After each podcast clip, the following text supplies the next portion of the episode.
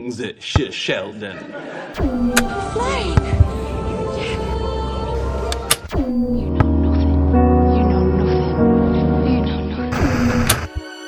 We never know what's coming, of course. Who does? But I'd say we have a good chance. Dad, cut it out! I want cartoon! Remote, please! Oh, sweetie, I think we could watch the Grey movie together. We haven't decided yet. But I think. Remote. But I think. Okay, okay. I've had enough. Just settle down on the dramatopia. 相声小品没有，没有，评书笑话，也没有。请看影视乌托邦。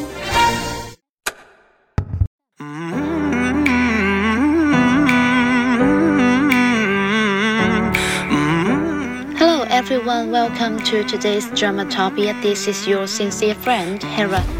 欢迎来到今天的影视乌托邦，我是你们的好朋友 Hera。刚过去的三月三假期，大家都是怎么过呢？估计很多人选择旅游，因为毕竟这是广西仅有的假期。但是有一部分人因为种种原因，比如说扫墓啊或者其他的，要在家度过这个假期，我就是其中一个。那那几天我在家重温了一部自己特别喜欢的一部电影，这也是今天我要给大家推荐的电影，名字叫做《恋恋笔记本》。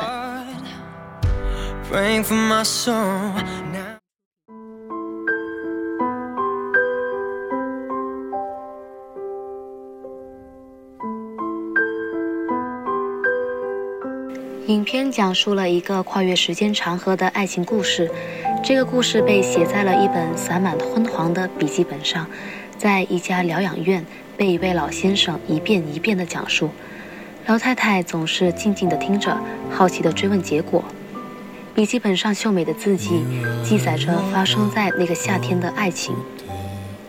女主角艾莉是富有人家的千金，她随家人来到小镇避暑，在一个充满梦幻的游乐场邂逅了男主角诺瓦。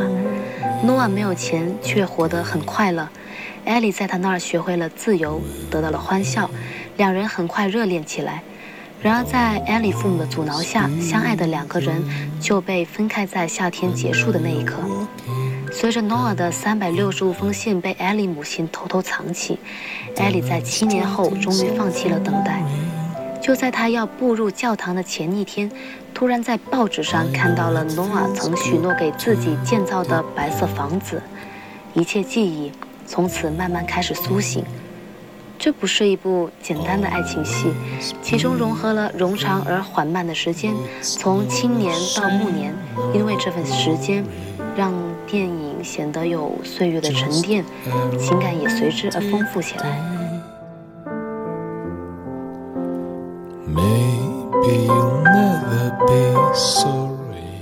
影片整体风格给人以舒服宁静的感觉。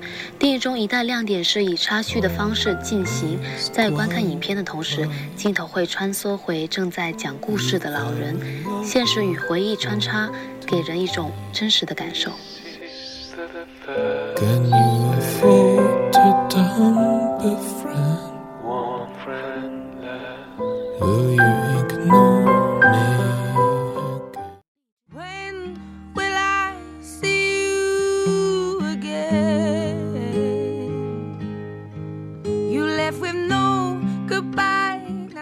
其实这部电影的泪点有很多，但是我看到其中一个片段，就是一个晚上，老先生情绪失控，便一直追问老太太是否真的不记得自己，不记得两人过去的一切，而突然间，老太太回想起了一切，想起了站在面前的人正是自己最深爱的丈夫。看到这，我的眼泪哗的一下就涌出来了，因为前面影片讲述的他们的爱情故事实在是太深刻了。But don't you remember?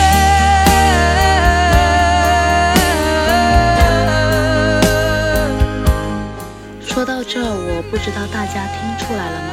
其实老先生和老太太就是里面的男主和女主，但是老太太患上了老年痴呆，对身边的所有事物毫无记忆。老先生想通过讲述他们的爱情故事来陪伴他，唤醒他。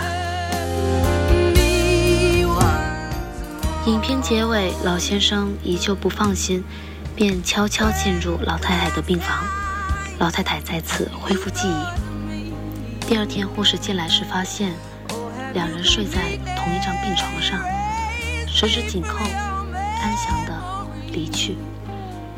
其实这又是我的一个泪点，因为确实被影片中男主与女主的爱情故事深深打动。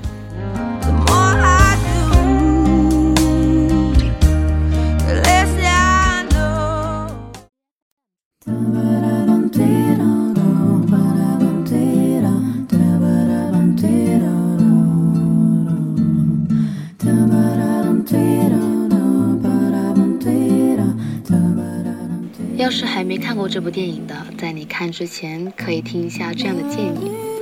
如果你是恐惧还是山盟等承诺的朋友，最好不要看，可能过于沉重。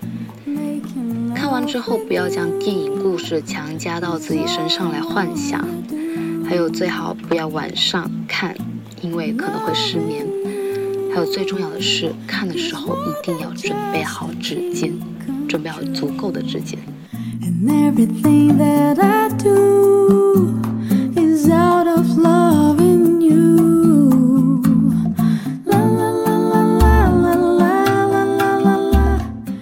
恋笔记本对我来说确实是百看不厌，然后每次都是哭得稀里哗啦的，因为确实是一部很有味道的爱情电影，值得一看。好了。今天节目到这就要跟大家 say goodbye 了。如果你想了解更多关于我们的节目，可以在荔枝 FM 上搜索相思湖广播电台，关注我们。咱们下期再见。